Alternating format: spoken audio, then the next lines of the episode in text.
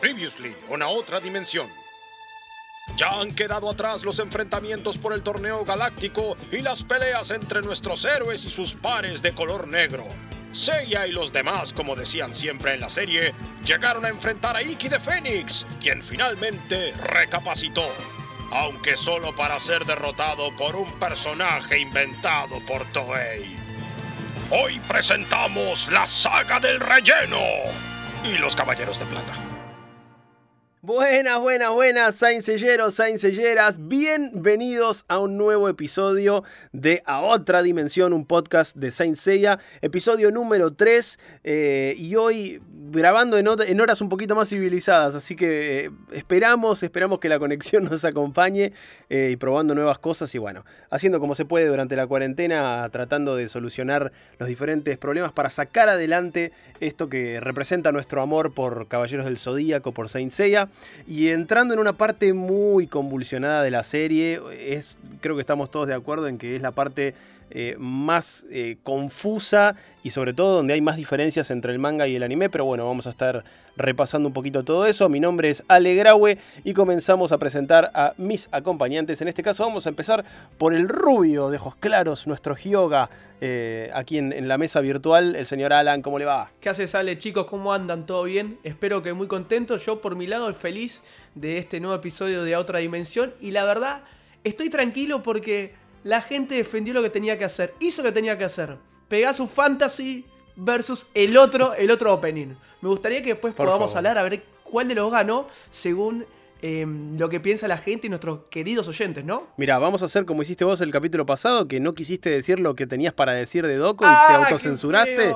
Ahora yo voy a censurar esto, no vamos a hablar del resultado. Ok, ok, ok. Bueno, seguimos presentando a los integrantes de este programa, la señorita Rox, ¿cómo va? Hola, hola chicos, ¿cómo están? Yo acá muy bien, entusiasmada por este nuevo capítulo de otra dimensión. La verdad que eh, estoy re contenta con, con la recepción, eh, la cantidad de mensajes que me mandan, que nos dicen los felicito chicos, gracias, gracias por hacer... No, no, no, es, es, es lindísimo la verdad lo que está Aguante. pasando. Sí, sí, sí, sí. Así que...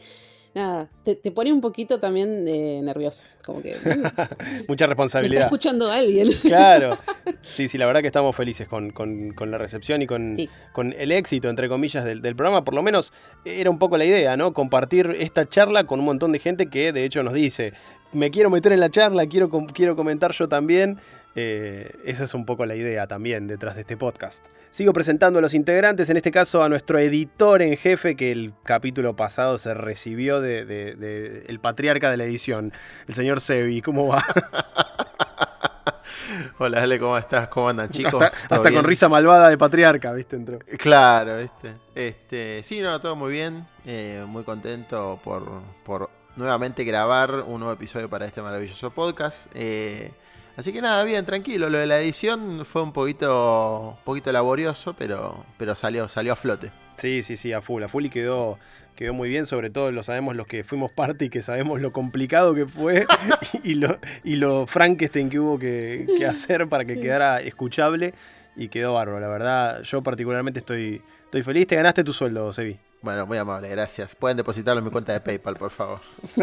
Bien, después la dejamos ahí en la descripción del, podcast, del capítulo. Eh, bueno, y a, la, y Shaina del grupo, a la fanática de Shaina o Gina, como más les guste, la señorita Annie Manson, ¿cómo va? Hola, Ale, bien, todo bien, gracias por esa presentación. Y también muy, muy contenta por toda la gente que nos está escuchando, por, por los nuevos amigos, por los viejos. Le quiero mandar un abrazo de saludo muy grande a la gente linda de Sensei a Forever, que somos amigos desde hace años y que están escuchando el podcast. Así que gracias también a ellos y a todos los nuevos que se suman. Sí, es muy loco además, eh, no sé si les pasa a ustedes cuando uno se, se vuelve a meter a buscar información, que de repente en- te encontrás con que la información está en un posteo, en un foro de hace 15 años. Y Sí. decís, "Guau". Y siguen online esas páginas y, y está, está muy fresca ahí la información además. Bueno, nosotros encontramos una página medio abandonada también de, de esas épocas que, como vos decís, no sabemos cómo sobrevivió online. Y por otro lado, siempre lamentando así con, con un pequeño violín la, toda la info perdida que teníamos en las comunidades de MSN cuando cerraron todo.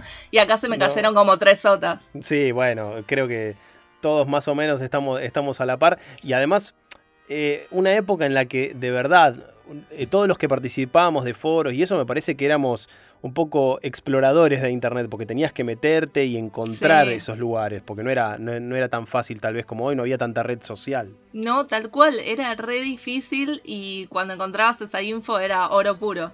A mí me había pasado, no sé si alguna vez les pasó, de publicar algo en un foro y que como internet era tan mala, nunca llegaba a publicarse y vos te ibas tranquilo de que habías publicado o habías respondido y nunca eso nunca sucedía. Qué horrible eso. ¿Y cuánto tiempo tuvo que pasar para que aprendiéramos que primero había que hacer un borrador en Sí. Word o en cualquier otro lado antes de postearlo online? Este, bueno, hablando de, de- de falopeadas como esta, es una buena también introducción para esta primera etapa de, de la serie que se nos viene encima, que es la etapa falopa, el arco falopa, podríamos decir, ¿no? Arranca, arrancan a aparecer personajes totalmente inventados por Toei para darle tiempo al maestro Kurumada que avanzara y que en realidad un poco era más culpa de ellos. Era, muchachos, me están alcanzando, déjenme dibujar tranquilo. Eh, y bueno, empezaron a aparecer personajes como el que, el que dejamos en el capítulo anterior, Dócrates, porque acá en, esta, en este momento, eh, quien derrumba la montaña y, derrota o mata a, a Iki y a los de bronce protagonistas es un caballero de plata, pero acá se patea para adelante la aparición de los de plata y quien aparece es Dócrates. ¿Son fans de Dócrates? ¿Les gusta Dócrates?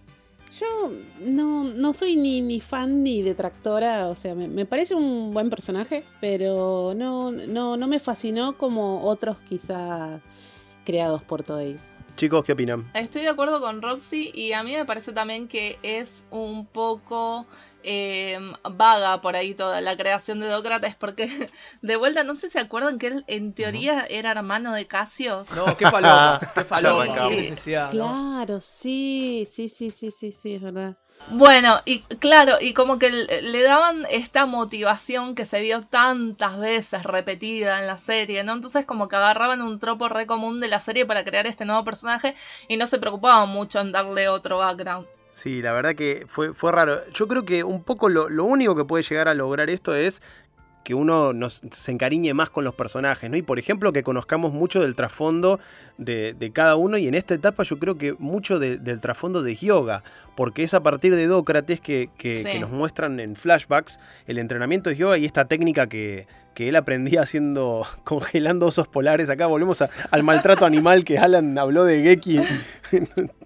Es tremendo, pero esa, eso, en ese aspecto a mí me gustó mucho, de, de ver otras técnicas, eh, cómo habían aprendido y bueno, después la aparición del, del maestro, entre comillas, de yoga, el maestro Cristal. Sí, convengamos que Maestro Cristal tiene un diseño hermoso, ¿no? Y yo personalmente fue Sí. un personaje con el que me encariñé mucho.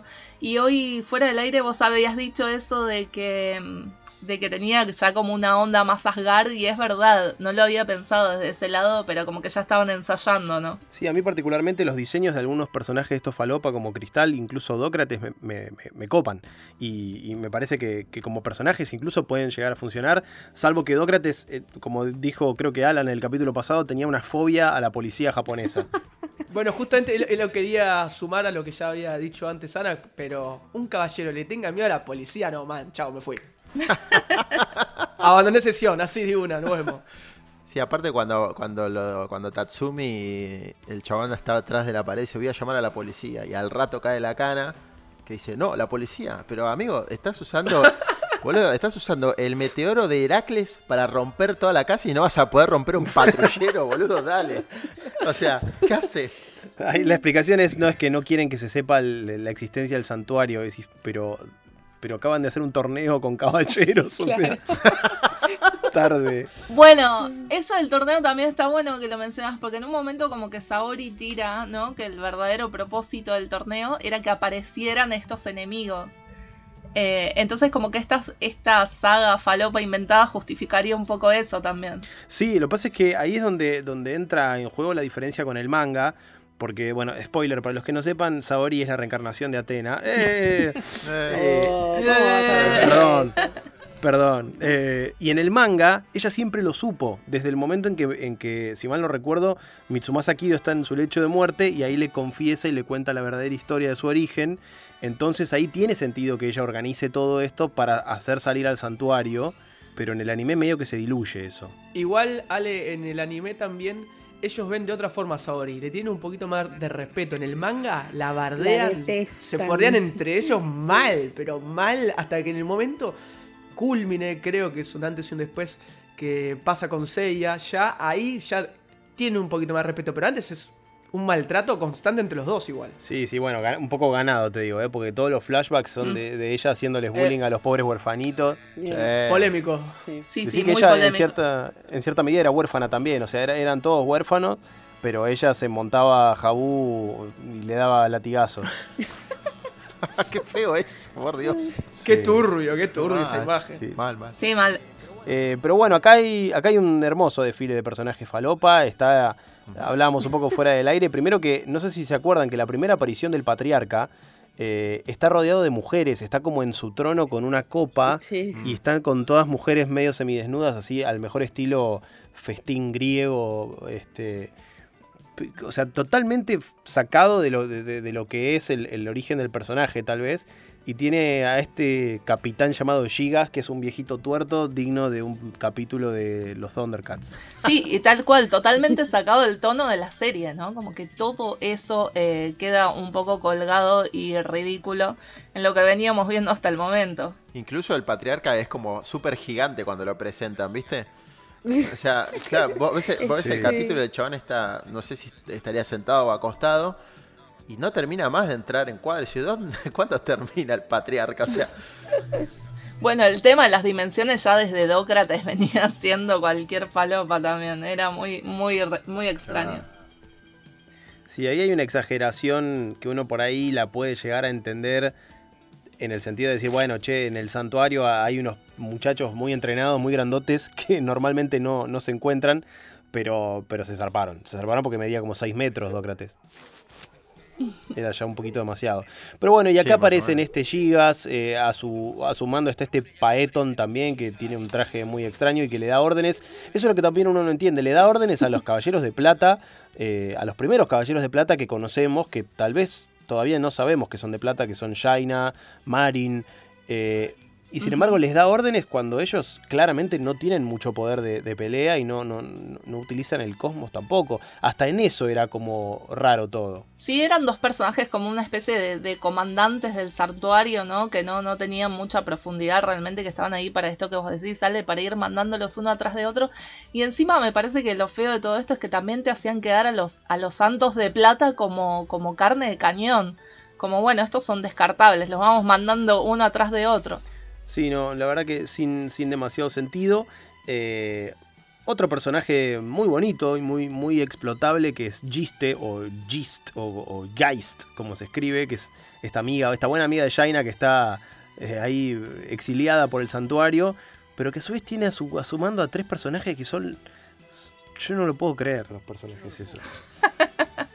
A Sebi creo que le gustaba mucho. Ale, ¿tienen armadura estos personajes? ¿T- ¿Tienen personaje? Perdón, ¿tienen armadura? ¿O, o cómo es? Es un, traje? ¿Es un lotardo. es un enterito. Claro. No, no, no. A mí, yo sé que Sebi es muy fanático de la serpiente de mar, pero. no. No, pero. Creo que es uno de estos caballeros que más odié de los que vi. O sea, aparte, la, la, la- la forma absurda también de, de los ataques del chabón. O sea, aparece como una serpiente, se desenreda. Después, cuando le ponen un poquito de hielo, le pegan un, un- un- le dan un ataque y el chabón ya está, murió. Sí. O sea, ¿tanta amenaza era? No, no era nada. No, no. Muy, muy inentendible, muy inentendible. Acá, creo que una de las cosas copadas que tiene esta parte es que vemos por primera vez en acción el, el puño eh, demoníaco, digamos, del Genma, Genma o Ken, ya ni me acuerdo el nombre del patriarca, controlando la mente de cristal, ¿no? Del maestro de, Mm. de Hyoga. Es la primera vez que vemos eh, en acción este Sí, poder. el, el satán imperial que le tira ahí a... Sí. Eso. que le tira a Cristal y que, y que es una lástima también, porque por ahí ya que se habían diseñado un personaje como Cristal hubiera estado bueno eh, verlo interactuar más con Yoga, eh, por ahí darle más peso después a lo que venía más adelante. Pero bueno, también como que lo, lo descartan rápidamente como para hacer unos capítulos de relleno y queda ahí. Sí, y además esta costumbre también de, bueno, ya sabemos, creo que, no sé si Rox me, me retó el capítulo pasado y me, cuando yo decía, ¿por qué tiene que estar Seiya? Me decía, se llama Saint Seiya la serie, amigo. Y sí, es verdad.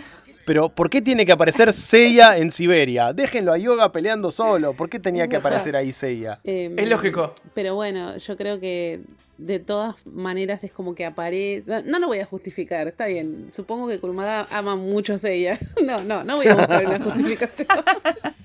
No, pero aparte Pero estaban no, construyendo unas pirámides en honor al patriarca. De repente era un Claro, faraón. era- toda, esa, toda esa cosa era como media Sí. rara, ¿viste? O sea, ¿por qué mandarían a construir una pirámide en el medio de Siberia? Era, era medio falopa. es- Esa es una de las cosas falopas también.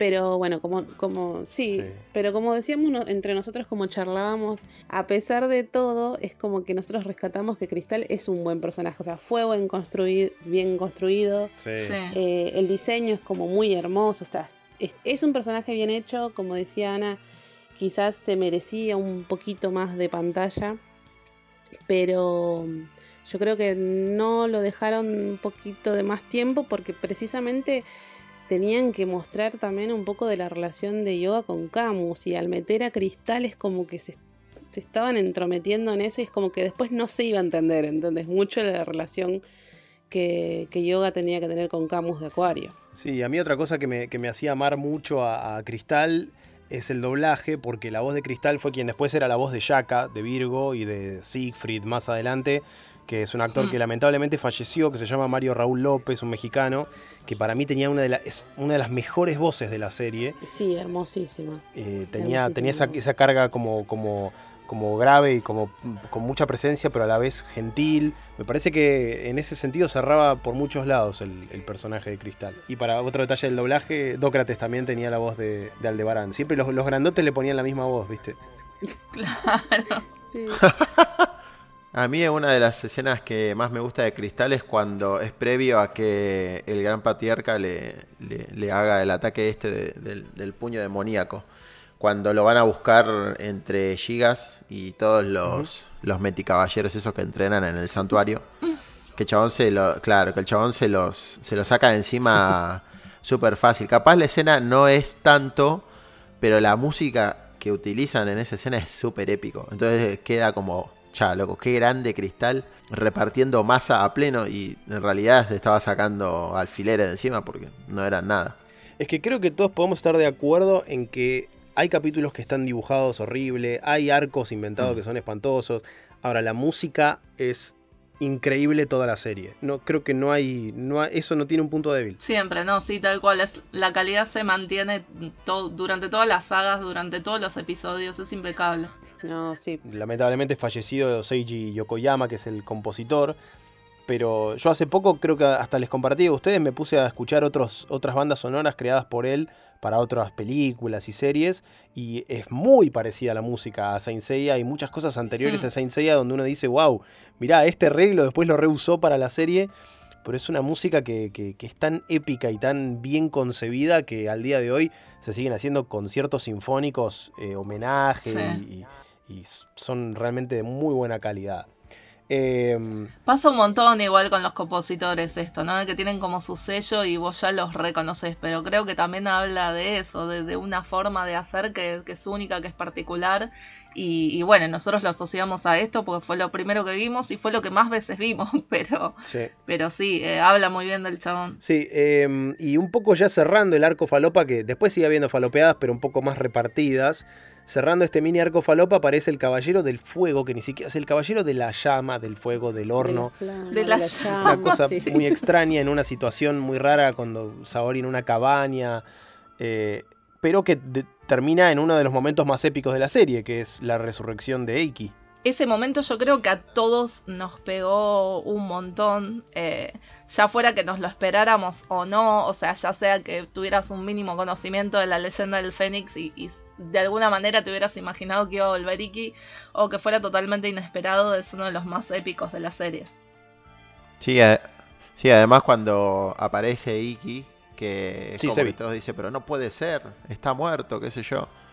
Eh, que la primera que se queda como atónita es Saori, viste, que lo mira y dice Iki, y después se da vuelta a John, obviamente hermano, Y bueno, y ahí es donde Iki revela y dice, dice el fuego, el fuego de tu, el, el fuego de tu poder o algo así es lo que me trajo de nuevo a la vida. dándole una entidad al caballero del fuego que, que no merecía. Claro. Es verdad, como que al pedo esa Sí, entidad, sí, sí. amigo. El caballero de fuego es súper inútil, súper falopa. Y de hecho después Iki se, se deshace de- del caballero de fuego súper fácil con un puño demoníaco y listo, nos vemos. A propósito de eso, la, ilus- la ilusión me pareció medio. me- medio pocha, ¿puede ser? ¿Medio falopa? La ilusión? ¿Medio? Sí, sí, es rarísimo. Se, empieza, se le prende fuego a la casa, ya no me acuerdo cómo era, que se, se empieza a incendiar el chabón. ¿Cómo era? Sí, sí, algo, algo medio raro. O sea, como que él tiraba el poder y le volvía de nuevo la ah, llama cierto. y, y se, y se le deshacía la cabeza. O sea, ¿what? No, no, o sea, la verdad es que no sabemos quiénes son los guionistas de estos capítulos, pero le mandamos un saludo. Eh, pero bueno, de- o sea, lograron, o sea, matan a Gigas, en este capítulo muere el viejito tuerto, eh, que en realidad es como golpeado y después no aparece nunca más. Y bueno, y revive Iki y tiene ese momento dándole la mano a Seiya y todos con lagrimitas brillosas. eh, termina el episodio y todos estamos muy emocionados. Y empezamos ya a seguir un poquito más la línea del manga, donde por fin aparecen los Caballeros de Plata. Recordemos que en el manga es Misty de Lagarto, es quien derrumba la, la co- Sí. la montaña, matando a Iki y, y supuestamente matando a todos. Y, y hay una intervención de Mu de Aries en, en el manga, donde están las tumbas de los caballeros. Y acá en el anime nada que ver, acá en el anime aparece Marín, que supuestamente viene también a, a retar a Seiya por todo lo que está haciendo, acompañada de, de este caballero de plata que, que es como una especie de previa a Afrodita de Pisces, es como el, el- el- el más hermoso de los caballeros de plata, podríamos Mm. decir.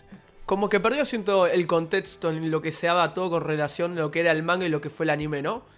O sea, que no aparece Mu, no aparecen los cuerpos de los caballeros negros, ¿cierto? Como que perdió muchísima, muchísima eh, sustancia, ambiente en ese sentido. Porque Seiya está paseando conmigo en, en una playa así nomás y se le aparece de repente Misty. ¿Por qué? Porque sí, Sí, o sea, sí, sí. perdió un montón en eso, me parece también la serie. A mí igual creo que es una de las peleas que más me gusta también, eh, Seiya contra Misty. Sí, tal cual. Sí, lo que pasa es que acá vemos también como por primera vez eh, una de las, las nuevas técnicas de Seiya, ¿no? Y, Es verdad. Y por eso también como que tiene más eh, como más significado la pelea y también que, que el meteoro se, se convierte en cometa, o sea, como que todo eso le, le da un peso específico a esta pelea en cuestión, que si no sería una más de, de las 20 que vienen a continuación. Sí, es cierto. Y, y- y como adorno, digamos, aparecen Asterión y Moses, que, que no tienen demasiado peso tampoco. Lo bueno de Asterión es que vemos a Marín en acción peleando. Sí. Y eso está muy bueno. Sí, y lo, lo interesante de Moses por ahí era este, este tema de leer la mente, eh, que podía anticipar los movimientos y que, bueno, de mucho no le sirvió en definitiva. Y yo creo que ahí se empieza No. a ver un poco más la fortaleza de Marín, que hasta el momento la habían mostrado bastante débil o reacia a pelear incluso. Sí, acá supuestamente toda la, la historia era que habían enterrado los cuerpos de los caballeros negros y por eso creían que estaban enterrados los de bronce posta. Eh, o sea, totalmente descartado esto, no, no, no llegó a ninguna parte. Eh, pero bueno, empezamos a ver ya peleas un poco más copadas. Eh, empezamos a ver que los caballeros son un poco más desafiados. Y por primera vez en el anime, Sí. Marín le deja este mensaje a Seiya de protejan a Atena, ¿no? Y ahí como la- es la primera vez que en el anime nos encontramos con esta, este tema de Atena después de, de lo que fue la primer, el primer capítulo, hablando de la reencarnación de Atena, pero como que se desdibujó un poco y es la primera vez que nos presentan todo este concepto de la diosa, ¿no? Sí, a mí me gustaba, la verdad, cómo estaba hecho así de paulatino, como que iban descubriendo de a poquito cositas y que, nadie sabía en definitiva, porque ni siquiera los, lo- los, santos de oro, al toque aparece Ayoria y también se, se da cuenta de este cosmos eh, y de, de que ella es la, la encarnación de Atena en la Tierra, pero como que todos estaban ahí juntando las, las pistas para saber qué, qué era lo que estaba pasando, nadie tenía idea. A mí se me hizo un poco largo lo- toda esta parte de- del relleno y lo que tardamos en llegar a los Caballeros de Plata con Misty. Que a mí la pelea de Misty también me pareció súper importante porque eh, más allá que hayan aparecido otros Caballeros de Plata, me pareció como decir, bueno, nosotros somos los Caballeros de Plata y le tiró la chapa encima a Seiya. Que al principio no le podía pegar una piña, nadie lo había dañado. súper importante me pareció, pero re denso toda la parte del relleno que hablábamos antes y me costó un montón. O sea, ya de por sí no recordaba nada de todo ese relleno. O sea, lo había borrado de mi mente, agujero negro completamente. y tipo trauma. Sí, sí, completamente. No lo quiero recordar nunca más. Pero bueno. Sí, yo coincido con, con Alan. O sea, se hace muy chicle esa parte. Y cuando llegás a, a la pelea, a la pelea de Misty, o incluso como dijo Annie, cuando llegás al momento en que Marín habla y menciona por primera vez protejan a Atena, es como, wow, tanto pasó para esto. Este, y después cuando uno ya quiere ver la, cuando llega a la, a la saga de las 12 casas directamente, en realidad no la saga, sino ya cuando Atena recibe el flechazo, pasa bastante tiempo. Este, y bueno, y ahí es cuando se pone, se pone de verdad la, la, serie, ¿no? Sí, yo creo que el mayor problema del relleno y toda esta falopa es que una vez que em, seguís viendo la serie, si lo, si lo mirás hacia atrás decís, che, pero entonces, para, no tenía ningún sentido claro. esto que hicieron. ¿Qué, qué, qué tenía que ver? eh, yo creo que más que nada esto siempre es... Yo creo que Kurumada lo que tiene de bueno es que todo en esta parte nos va construyendo cada vez más los personajes y nos va mostrando detalles de su pasado, del entrenamiento, de cosas que fueron aprendiendo, eh, de, a veces de manera desordenada, pero te va haciendo más lógico todo lo que, lo que va pasando dentro de todo y en el anime se enredó por completo. Se enredó por completo. Eh, de hecho, acá en un momento, bueno, creo que el, el, el, siguiente caballero contra el que pelean de plata, que es, si no es el más fuerte, pega en el palo, es al gol de Perseo. Pero para llegar a él tuvieron que inventar que se tomaban un barquito o, o una, después un avión. sí. Eh, te, sí, el avión que se metían abajo. Gina con uno que se llama Spartan, que nunca supimos qué hacía, pero hacía, ¡uh! Hacía una técnica así medio sí. telequinética rarísima. Eso que con esa telequinesis les, les derriba el avión y después, chao, no, nos vimos en Disney. Sí, sí, se escapa, se escapa con Gina inconsciente y no vuelve a aparecer nunca más. Ya va. Pero. Tenés razón, es Spartan el que se lo lleva a Gina. Primero sí. queda, queda convertido en, en caballero de piedra. En, caballero de piedra. piedra sí, caballero bueno. de piedra. queda convertido. Eh, inventamos una nueva orden de caballero. Claro. Este. queda convertido en piedra y después se la termina llevando a ella. Pero. Pero sí, por eso era esto que te decía, ¿no? Como que los hacen ver como muy genéricos en una parte. Y creo que eso le quita bastante peso a, a, a esta parte en de la el manga saga. parece como que Kurumada mismo, yo creo que debe haber dicho, che, lleguemos más rápido a los caballeros de oro. Y los caballeros de plata aparecen mucho más juntitos, todos en tanda. Al gol de Perseo aparece junto con Cancerbero y Capela y creo que Babel también. Aparecen ellos cuatro. Ahora, sí, ahora se me hace un poco enredada esta parte. Pero es como todo mucho más tiki tiki tiki tiki. Mm. Sí. Y en, un, en dos tomos, creo, ya se, se, se, pasa la parte de los caballeros de plata. Acá, bueno, eh, nos, nos, estamos olvidando de algo clave, que es cuando por fin en el anime Tatsumi revela que Saori es Atena. O sea, es haberle dado a Tatsumi ese, ese papel es, es imperdonable. O sea, eso me parecía muy malo. Me parece que en el manga eso es mucho mejor. Que Atena sea la que. Que Saori sea la que ella les cuenta y les claro. dice, bueno, la, la aposta es que yo soy la reencarnación de Atena, mi abuelo me lo contó cuando estaba muriendo, pero bueno, acá lo revela Tatsumi, aparece Babel y aparecen los personajes favoritos de todos los fans de Saint Seiya. Digámoslo todos, todos juntos a la, a la cuenta de tres. ¿Quién es? Dale, uno, dos, tres. Los, los caballeros, caballeros de acero. Qué quilombo que hicieron, ¿eh? No, no, mal, mal, mal, mal. No, no. No, no, no, hablemos tan mal que hay gente que los banca, hay gente que le gusta los cosas. No, no bueno, que manden un mail y. y gente tiene mal gusto, claramente. No, no, está bien. No, está todo bien con los caballeros de acero. O sea, entiendo la lógica claro. detrás de.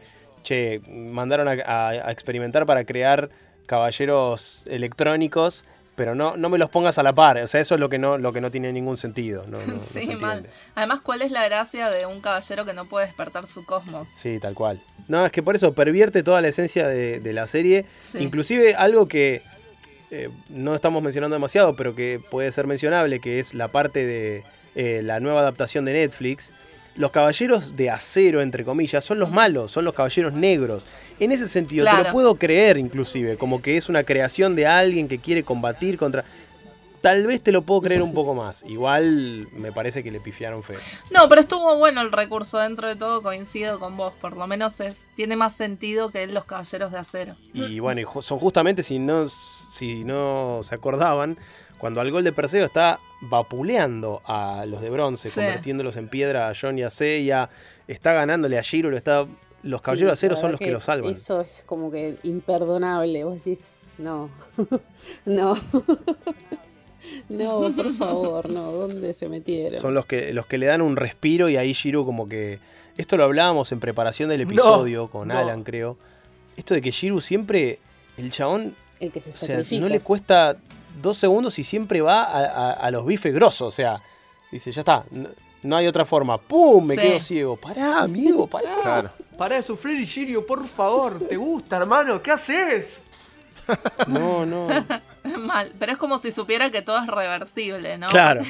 Después en un, en un punto nos pasa eso, que cuando ya pasó varias veces y siempre hay una solución, deja de tener este peso dramático que tiene al principio. Pero en esta instancia, que es cuando Shiru se, se queda ciego por primera vez, digamos, Em, eh, pesa un montón, pesa un montón y te deja como en el, en el episodio justamente que decide dar la vida por Seiya para, reponer las armaduras. Cuando terminan de, vencer a Argol, Shiro lo primero que hace es pregunta, ¿Seiya y John están bien? O sea, tipo, no puede ser más bueno. Por favor, ¿te quedaste ciego, hermano? Sí, sí, sí, sí. Mal. no, y aparte después toda la escena de lo están operando y cuando les dicen sobrevivió pero no va a recuperar la vista, es un garrón, están todos re mal. Y Shiro, bueno, vuelve a, los cinco picos con Junrei a cultivar arroz y, a vivir tranquilo. Y te da una pena, pues decís, no, no puede ser, loco, pobrecito.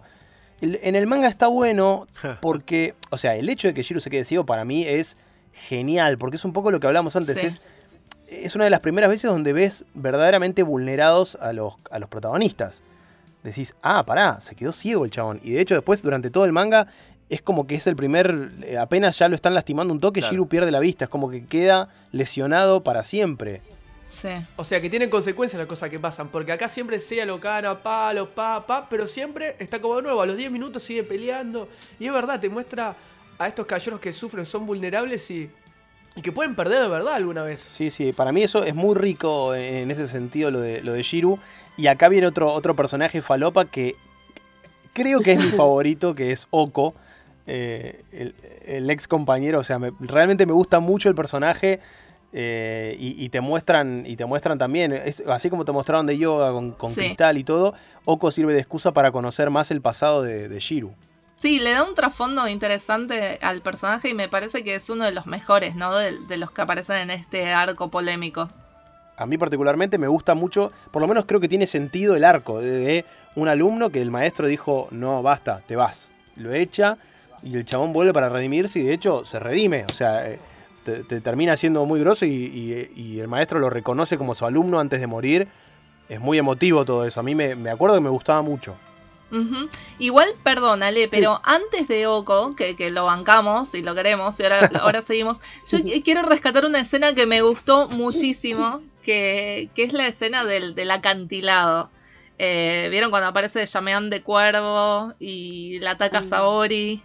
Y Seiya no tiene mejor idea que tirarse los dos por el acantilado. Porque me, gusta esta escena eh, porque es la primera vez que la vemos a, Saori defenderse con su cosmos, ¿no? Como ponerse las pilas y decir, bueno, yo soy la diosa Atena, que ya está totalmente asumido a esta altura del partido. Em, yo soy la diosa Atena y, me la banco sola. Y como que vemos esa cosa de diosa de la guerra, que después no, le vemos muchas veces más. Entonces me parece que es una linda escena para destacar. Sí, está muy bueno como... Y una cosita que también ahí es el punto de inflexión en donde, digamos, la reconocen a ella como Atena, o sea, ella como que en ese momento dice, o sea, está bien, sos la diosa Atena y yo me voy a sacrificar De hecho, cuando le dice, confías en mí, o sea, es como muy buena uh, toda esa escena. Ese momento, aparte ese capítulo dibujado magistralmente. Está dibujado de una forma épica y aparte después tiene la canción de You're My Reason to Be. No, es la Lullaby. Lullaby. Siempre se confunde la canción Lullaby con You're My Reason to Be, que es la de la peli. Perdón. Sí, sí, sí. Sí. Pero nos pasa a todos, ¿eh? Yo me confundo todo el tiempo. No, aparte es lo genial. dijo Ani hace, hace, un- hace unos minutos atrás. Eh, no, es, es hermosa, es hermosa. Sí, sí, toda esa. esa... Bueno, acá lo, lo único que, que puede llegar a ver como contraproducente tal vez es esta cosa de. Ah, pará, entonces Saori y Seiya como que hay algo, o sea, se aman. Eh, y, y- y en realidad no. O sea, es como que nunca termina de quedar definido si hay onda, si Mm. hay calenchu o, o si es que Seiya le tiene un, un amor a nivel como, como alguien que venera a un dios, ¿no? Rari. Lo único, para lo único que sirve todo esto es para enfurecer más a Jaina, pobre. Sí. Claro, bueno. Pero, pero eso también es un agregado del anime. Sí, sí, sí. Porque en el manga no, no es Shaina quien, quien, quien llega primero y los ve, y ahí como cuando ya se pone celosa, ¿viste? No, sino que es Yamian el que llega y los ve. O sea, ni, ni- ni siquiera es Claro. Shaina en el manga. En, en el anime le, le hicieron todo este agregado para que tenga un poco más de dramatismo, ¿viste? Pero, pero yo igual, personalmente, o sea, como, como lo vi siempre, tanto leyendo el manga como viendo el anime, aunque en el anime está un poquito más exagerado, es que para mí sí hay un sentimiento de amor, más allá de es la diosa que yo venero. Para mí queda bastante explícito. Sí, yo creo que sí, pero. y pero- tam- no va a ningún lado, es, no sé, no, es que no va a ir a ningún lado tampoco porque no es la finalidad de la historia tampoco, o sea, es como... Tengan bebés, maldita sea. No van a tener bebés, lastimosamente eso no va a pasar. No. Y aparte, o sea, algo que yo también siempre noté es que Seiya, eh, la mayoría de las veces la llama Saori, no le dice Atena. Sí. Un, Casi siempre le dice Saori, o sea, como que tiene otra relación con un ella. irrespetuoso. Y además, Sí. de parte, de parte de Atena me parece muy mal que tenga favoritismo. Pero bueno. Bueno, después te empiezan a contar que según el mito, el caballero de Pegaso siempre Sí. fue el que estuvo junto a Atena. Entonces, Claro, como sí. que. Y en el mito, Todo según se el mito, creo que era que Atena le cortó la cabeza a Zeus era y nació el Pegaso. ¿Cómo era? Una, una cosa rarísima. No era ella la que había nacido de, de la cabeza de, de Zeus. Algo El- raro de el- eso. En, en la leyenda griega, Atena nace de. eh, Zeus tiene un dolor de cabeza tremendo y viene y le parten la cabeza y nace Atena. Así. Ok. Como cualquiera, es así. Claro. ¿No sabían, chicos, que así es como nace la gente? Puedo plantear otra también, incógnita que me pasó a mí, que no sé si estuvo bien resuelta, que ya de un primer momento, por otro lado cambiando de, de ángulo todo lo que estamos hablando, plantean a Marín como la hermana de Seiya. Los cayó de plata y dice, sí, porque también Bien, Marín sí, vino sí. de Japón y sí, son, son hermanos. Y saltó toda esta falopa, eran hermanos y la construyeron que para mí que tampoco, no iba. Lo habíamos hablado del primer episodio, creo que en un principio la gran motivación de Seiya es volver a encontrar a su hermana, se diluye, de repente aparece de vuelta acá el tema, lo que creo que dijo Annie en, en otro de los episodios Sí. era que si uno tenía dos dedos de frente te dabas cuenta de que era imposible que Marín fuera la hermana de Seiya, pues cómo iba a ser para ir tan rápido a Grecia y convertirse en caballero de plata y poder entrenar a un pibito. Claro, y la diferencia de Eh, edad que había también, o sea, en la serie. Sí, no, Sí, no, cronológicamente No. no daba por ningún lado. No, no, no daban los tiempos, no, no. no. O sea, viendo esto, Toy, Toy, ¿por qué no suprimió? O sea, sacó tantas cosas, ¿por qué no sacó esto también por ahí? Que era súper falopa y lo puedes tirar como, bueno, como un indicio, una incógnita al principio y bueno, después que se resuelva solo. Pero seguir con esto, me pareció un montón. Ah, Aparte conociendo eh, eh, cómo se resuelve también, o sea, no va a ninguna parte, de verdad, no, no, no. Total, el amor de Seiya por Marin puede venir directamente porque es la maestra, ¿no? no- Ese no tiene cariño. por qué haber Claro. ese- Claro, totalmente. Pero bueno, Kurumada tiene esta cosa como de meter eh, relaciones, viste, de, de- de hermanos en todo. tiene un trauma con eso, muchacho. No, eh, les iba a decir antes, ¿vieron lo difícil que es acordarse la línea temporal de todos estos eh, eventos? Esta etapa es un quilombo. Sí, lo que pasa es que son dos muy genéricos, por eso es, porque Sí, no es sí. que una cosa es consecuencia de la otra, sino que van pasando como pequeños episodios justamente de relleno que no aportan mucho a la historia y, y rescatamos así pequeñas cositas, pero si no fuera por eso no, no tienen mucho más para aportar. Sí, son más como enfrentamientos, ¿no? Digo, acá viene otro de Claro. los enfrentamientos que está muy bueno, que es el... Bueno, a mí, por ejemplo, Capela y, y- y Dante de, Cerve- de Cancerbero, a mí son dos personajes que me encantan, incluso el diseño. eh, y la pelea con, con John, Yoga, Iki, me parece que está buenísima. Pero también es como... eh, en e- creo que en, en esta parte en el manga es acá donde revive Iki, Sí. para enfrentarse a ellos. sí, y aparte es una pelea brutal. Es una de esas que te impactan. O sea, Sí. eh, no está tan censurado el anime. Eso es lo que me gustó también. es que lo muestran tal cual sucede en el manga. No sé si todos se acuerdan, pero como les cortan. Ay, no, no, es, es, es tremendo, sí, los brazos. Corta las manos, es, sí. Es buenísimo. Y bueno, y después la ilusión también del puño fantasma del Fénix, que se ve. que lo ve sin cabeza que, que se le va acercando. No, no, no, no, es buenísimo, es buenísimo. Una de las primeras veces que vemos eso, que después se, re- se repite bastante en la serie esto del recurso de el descabezado que avanza igual. Después eh, también hay otro capítulo acá, tengo el, el machete de la lista de capítulos para no olvidarme de, de nada. Y hay algo que yo siempre pensé que era relleno y cuando leí el manga me di cuenta que no, que es toda la parte de Iki volviendo a la isla de la Reina Muerte y su encuentro con Django y los Caballeros Negros. Sí. Es algo que me resulta bastante falopa y sin embargo es algo que está en el manga. ¿Para qué? ¿Para qué? Sí. No tiene sentido. Va, a mí particularmente no me gustan esas partes, estos episodios, que tal vez no es relleno justamente como explicaba Ale, pero no, no, no me llega. O sea, sí, obvio, no. A ver, nos transmite más sensaciones y sentimientos de personajes en su pasado y, Sí. y demás, pero con un flashback podría haber pasado en un toquecito y teníamos la misma, la misma información, así que a mí no me sumaron mucho estos episodios. Puede ser, sí, es una forma de Iki de cortar con su pasado definitivamente y dejarlo sí. atrás. Qué sé yo, en ese sentido, como simbólicamente aporta eso. Sí, destruye, destruye la isla y, bueno, y se pierde, se pierde, bueno, la tumba de Esmeralda, pero es un poco también eso, ¿no? Es un poco construir el pasado de Iki, más allá de que ya lo habíamos visto bastante, pero... Pero bueno, es, es quizá lo- el último capítulo de, la vida tranquila, entre comillas, de nuestros personajes, porque ya a, partir de ahora, bueno, hay, hay también otro momento que es épico, tremendo, que es cuando aparece por primera vez eh, el Caballero Dorado de Cáncer en, en Los Cinco Picos en China. eh, y lo vemos a Shiro ahí enfrentarse por primera vez a Máscara Mortal. Después aparece Mu y nos enteramos de que es el Caballero de Aries. Y yo grité como un escolapio en ese momento. Bueno, pero ahí se puso polenta la cosa. Ahí sí arrancó, me Sí. parece. Igual, Ale, vos sabés que yo también estoy un poco perdido. El encuentro de Seiya con. Con Ayoros. Eh, Ayoria, perdón. ¿Era ahora o era después? ¿O era también.? Es, es ahora. Está, está, Sí. Ah, está ok. viniendo. Ok, sí, perdón, está por perdón. venir. Sí. Sí, sí, es ahora. Sí, se, se van entre, se van entremezclando porque en un momento aparece, ya en- entre el manga y el anime, aparece Milo de Scorpio hablando con el patriarca, que Claro. el patriarca lo quiere mandar a hacer pelota a los de bronce, y Ayori aparece y dice, no, no, no, no, no, se estuvieron haciendo los vivos, voy a ir yo. Eh, y para recuperar, siempre todavía tenemos esto de recuperar la armadura dorada, que la armadura dorada de Sagitario desapareció. Es, es- es algo que no, no se sabe dónde está. En el anime la mostraron que se, se iban volando las dos partes que tenía cada uno de los Sí. equipos y se hundía en un río a, a evolucionar, no sé, como un Pokémon. Sí, sí, se reunía ahí como a esperar, a esperar eh, un portador digno, ¿no? Sí, acá ya directamente nos tiran, nos tiran en, en la cara la información de que son 12 armaduras doradas, ya todo empieza a tomar sentido y, y cada uno quería ver su signo, ¿no? Sí. Me imagino, pobre, como, como alguna vez dijimos, Sí. los de Libra se habrán quedado con las ganas hasta, hasta muy adelante.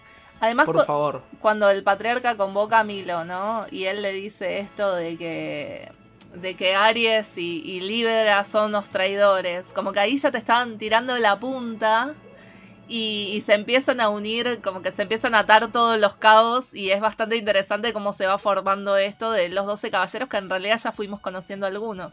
No sé qué te pasó a vos, Roxy, que sos la, la otra ariana del, del grupo, pero yo cuando, cuando me enteré que Mu era el de Aries y que encima estaba en contra del santuario y todo, dije, ah, es un genio. O sea, me sentí muy orgulloso de mi signo. Sí, sí, sí, sí, sí. sí. Sí, a mí me pasó exactamente lo mismo porque aparte, o sea, había amado todo lo que era el, el episodio de Mu, que lo había comentado en el capítulo anterior, que era uno de mis favoritos, el que Shiru, cuando Shiru va a Yamir y lo conoce a Mu.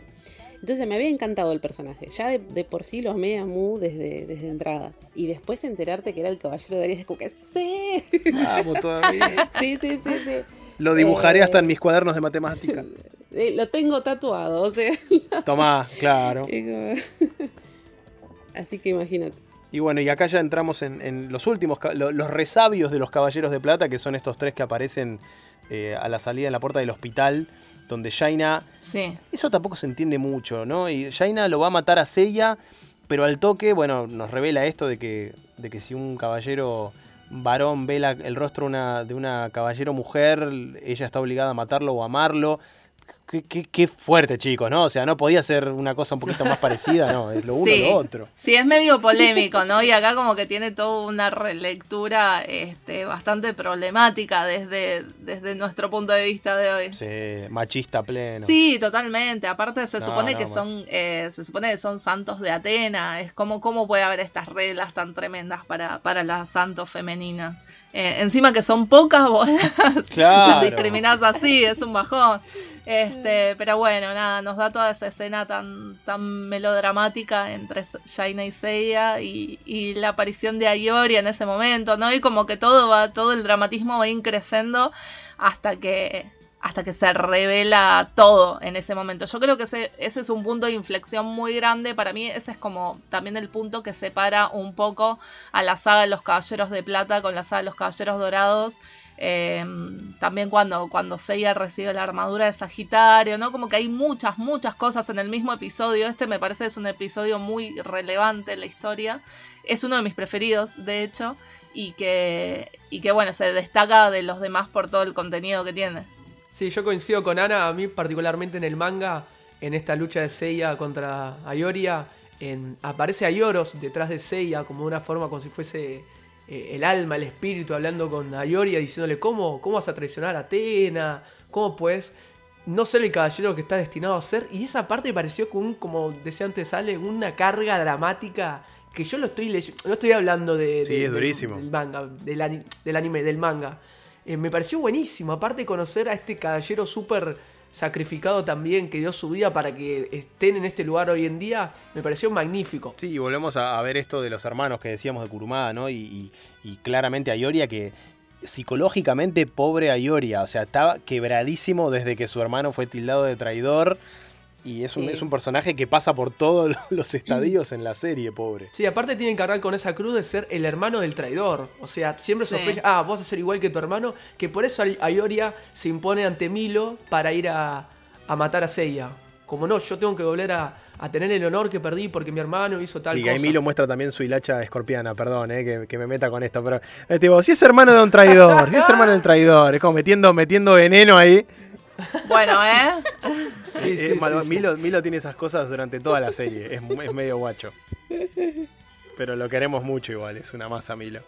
Aguante Milo, guachos. Eh, bueno, aparecen estos últimos tres de plata, el de Mosca, el de Khan, no sé qué, y el de Hércules, que son casi que decorados, pobrecitos. Eh, vuelan, vemos por fin que Ayoria reconoce a Saori Sí. como Atena y dice, bueno, me voy a llevar a Jaina, pobre, le hace pelota a Jaina, que igual sobrevive, pero la deja destruida. Eh, y vemos de nuevo, bueno, a Seiya ya con la armadura de Sagitario a pleno. Yo me acuerdo que me dio un poquito de bronca, porque como yo no lo quería mucho a Seiya, era como, dale, me vas a decir que es el más poderoso. Como que no, me, me- me hacía ruido, era como, quiero ver a los otros, che, luciéndose. Ale, quede tranquilo que nadie lo quiere hacer ella, así que no te da problema. No te sientas solo. Sino, tal cual, creo que nunca nos dejó de hacer ruido, pero bueno, es como este avatar de, de Kurumada, ¿no? Que siempre es el favorito y como dice Rox, es el protagonista, no hay vuelta que darle. Acepten, acéptenlo, chicos, ya está. A esta altura ya lo tienen que aceptar. Kurumada es como, es como, no le da bola, viste, las encuestas. Dice, ah, no les gusta Seiya, bueno, Hay ¿saben que qué? resignarse. Más protagonismo le voy a dar. Eh, perdón, y nos olvidamos de algo que es clave, chicos. Seiya yendo a buscar el agua de la vida para que Shiru recupere la vista y peleen. No lo quería olvidar, perdón. No, no, tremendo. Y que también ahí los caballeros de acero lo ayudan contra Aracné de Tarántula, que tiene la mejor pose tal vez de toda la serie de lucha. ¿Sabes, Ale, que te iba a decir eso? Que tiene una de las mejores poses de lucha tarántula. Este, por eso, el- en la semana te acordás que habíamos hablado de, de Aracné y de tarántula.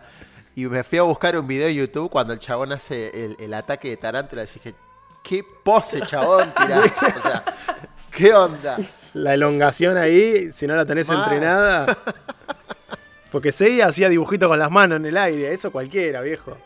Ca, es amarísimo. O por lo menos, viste, yoga que hace como un equilibrio cuando Claro. hace el movimiento del cisne. Este, nada, pero lo de Aracné es terrible. Y para cerrar la falopa y ya nos subimos al jet privado con los muchachos que parten hacia el santuario, eh, aparecen los ex compañeritos de entrenamiento de Jun. Era tal vez el último que nos faltaba por conocer un poco su pasado y, y antes de, de tirarlos Sí. directamente a, a que se den de, ma- de madrazos con los Caballeros Dorados. Y conocemos a Yune de Camaleón, que es un gran personaje que no aparece nunca más, chicos. ¿Qué pasó con Yune? Por favor. Olvidado. Sí. Nunca más. Tenemos tres Amazonas y a una me la dejas totalmente relegada. No puede ser. No, totalmente. Y era mucho de las quejas de los que de los que son detractores de la serie de Netflix nueva de por qué hacer a Jun mujer, agregame a June y que sea parte del equipo. Claro. Eh, pero bueno, Claro. aparecen Reda y Spica, que son otros dos caballeros, y vemos al caballero argentino, a, a- a nuestro querido Albiore, eh, entrenando a Jun, que en el manga se llama distinto y nunca voy a entender por qué hicieron eso, por qué, por qué cambiaron al personaje por completo, porque aparte en el manga es, eh, es un morochón con cara de adusta y en el anime es Brad Pitt, básicamente. O Facundo Arana para hacerlo argentino. Qué facha tenía el Biore, ¿eh? Sí, a pleno.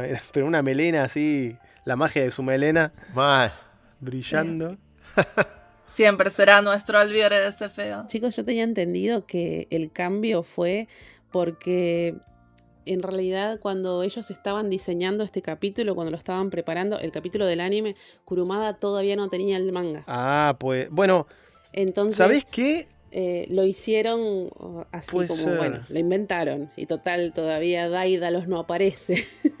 y cuando aparece, Kurumada no tiene mejor idea. No, lo voy a hacer completamente distinto. No, no, es que en eso Kurumada te digo que lo, lo admiro muchísimo porque el chabón nunca, eh, nunca se dejó a- tampoco amedrentar por, por, por Toei. Y el chabón siguió haciendo la suya y se nota que es un flaco que sabe lo que quiere y sabe para dónde quiere llevar la historia, más allá de que por ahí no tenga mucho sentido o haga lío. Sí. Eh, es muy suyo el producto final. Bueno, y vamos a hacer unas reflexiones finales porque llegamos ya al punto crítico que es donde se suben al jet, van hacia el santuario, eh, creyendo que el pobre Shiru está muy feliz en, en su casa comiendo chaufán, y aparece Shiru ahí y dice, no, no, yo vine a bancar la parada, amigos. Pero estás ciego, sos medio una carga. No, no importa, yo vengo acá, me voy a sacrificar igual.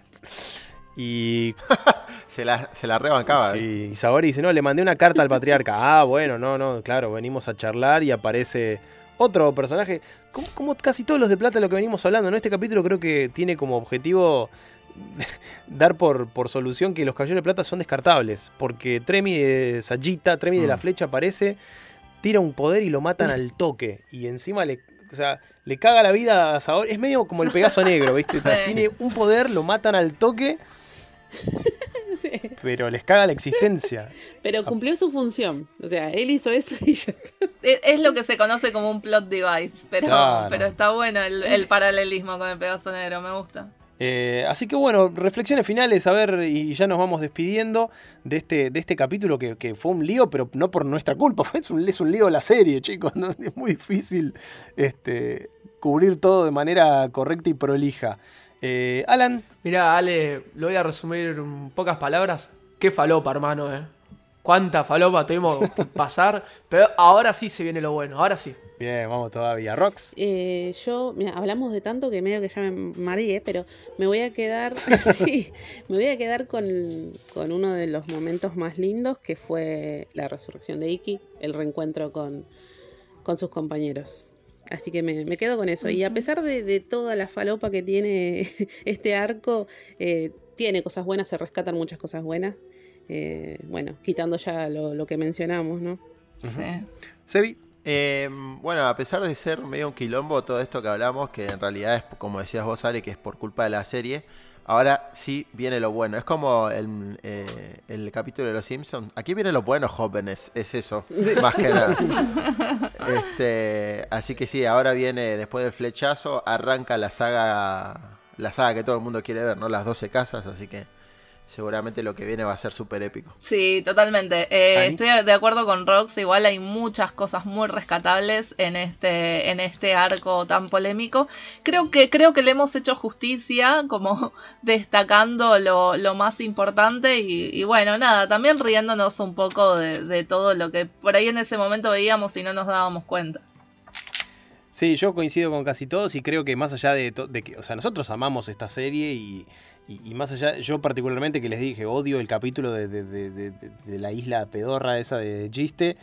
Eh, eh, el resto, el resto mal que mal me, me lo rebanco y, y- y cuando lo vuelvo a ver, ahora que reví la serie en Netflix, igual la vi, me reía y encontraba cosas lindas para, para resaltar.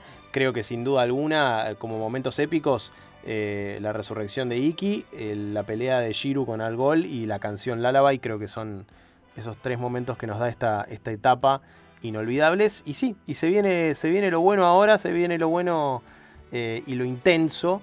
Eh, y ya acá definitivamente creo que, como habíamos anticipado, se quiebra la esencia de la serie. Dejamos atrás la cotidianeidad, dejamos atrás inclusive la época, ¿no? Porque hasta ahora como que Sí. se refleja mucho que son los 80 y un montón de cosas. Y a partir Mm, de ahora sí. pasamos a una, a una especie de mundo que no sabemos, atemporal, donde volvemos casi a la era del mito. Y todo pasa por una cuestión mucho más espiritual y, y- y mitológica. Mm. Em, quería agregar algunas cositas de lo que decías vos, Ale, de la cotidianidad y demás. Dos cosas que me llamaron la atención en todo, en todo este trayecto confuso. Primero, Saori tocando una sonata de Mozart en el piano me parece fantástico. me parece fenomenal, absolutamente. Después, acto seguido de esa escena, eh, Seiya tocando la guitarrita en el barco, o sea, haciéndose el... Ay, Vamos. eso. tipo Sí. melancoleando con de todo, me pareció buenísimo. Sí. Ahí nos cayó un poco mejor a todos. Así, ahí es ese momento que decís, bueno, te van con esta, ¿viste? Este, y después perdí la cuenta de cuántas veces agujerearon pechos en este en esta serie, porque Shiryu No. termina rompiéndole el escudo a, al caballero de Perseo y obviamente le rompe el pecho como, como nos tiene acostumbrado la serie. Tres, esas tres cosas quería destacar, ya, ya, ya estoy tranquilo, me descargué. Pensé que ibas a nombrar algo que me dijiste ayer, creo, de qué onda Shiru durmiendo con Kiki. Eso también, me o sea, ¿qué onda Shiryu durmiendo con Iki? No entremos O en detalle. No, con. Iki, no, con Kiki. Con Kiki, digo, con Iki, bueno, con- No, Sería Bueno, más Kiki lógico. no duerme no con nadie. Bueno, pero, pero me parece con Iki, con, con Iki no hubiera estado tan mal, Claro. pero con Kiki, que lo veo como un Claro. nene, boludo, ¿qué Es haces, amigo? Y pero ellos Bueno, pero también de son verdad- niños. O sea, Tiene son que ver. menores. tiene- Sí, bueno, Bueno, es, es verdad, es verdad, todavía no hablamos de eso, de lo grandes que parecen para las edades que realmente tienen. Sí, es verdad. Sí, bueno, de hecho en el manga son nenes, tienen 13, 14 años. Acá se supone Sí. que tienen 17, 18. Se supone que terminaron la escuela, ¿no? Porque, a ver, si no, no- ti- tiene menos sentido todo, pero, pero lo que quería decir es que el capítulo este donde, que vos mencionás es el, el mismo equipo o la misma, la misma esencia de el capítulo del Lullaby. Está dibujado por Araki Pro.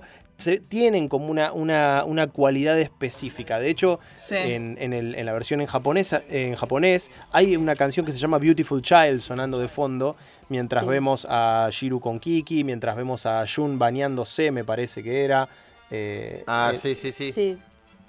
que muestran sus nalgas. sí, sí, sí, también un momento muy recordado por, por todo el mundo. Porque Buen dato. era cuando eras chico era como, che, mucha sangre, che, un chabón desnudo en la ducha, ¿qué onda? Era todo, era todo muy loco en ese momento.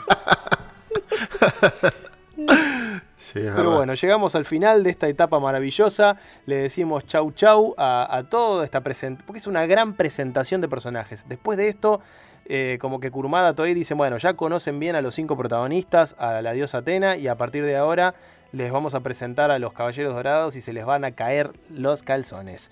Y, y así es, y nos venimos con todo.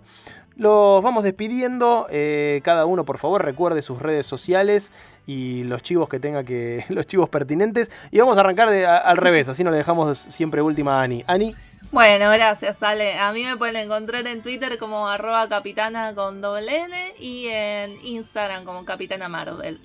buenísimo. Eh, Sebi, Bueno, a mí me pueden encontrar en Twitter como Soy Marvel, también me pueden encontrar como Marvelflix eh, y en Instagram también me pueden encontrar como Soy Marvel, todo bastante uniforme. eh, así nos siguen y se enteran si les gusta Marvel, tranquilamente pueden ir a visitarme. este, este capítulo no te va a costar tanto eh, editarlo, me parece. No, no, este, este capítulo me parece que va a ser un poquito menos, menos laborioso.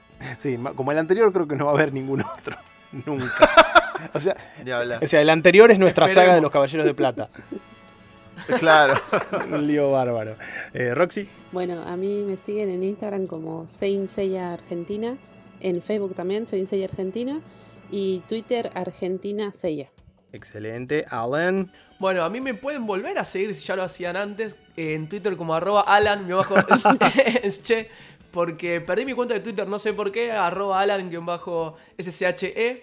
Y en Instagram, como antes estaba bien, antes que se pudra todo, como arroba Alan Esquerone. Excelente. Bueno, yo soy Alegrawe y me pueden seguir como arroba Alegrawe tanto en Instagram como en Twitter, inclusive en TikTok.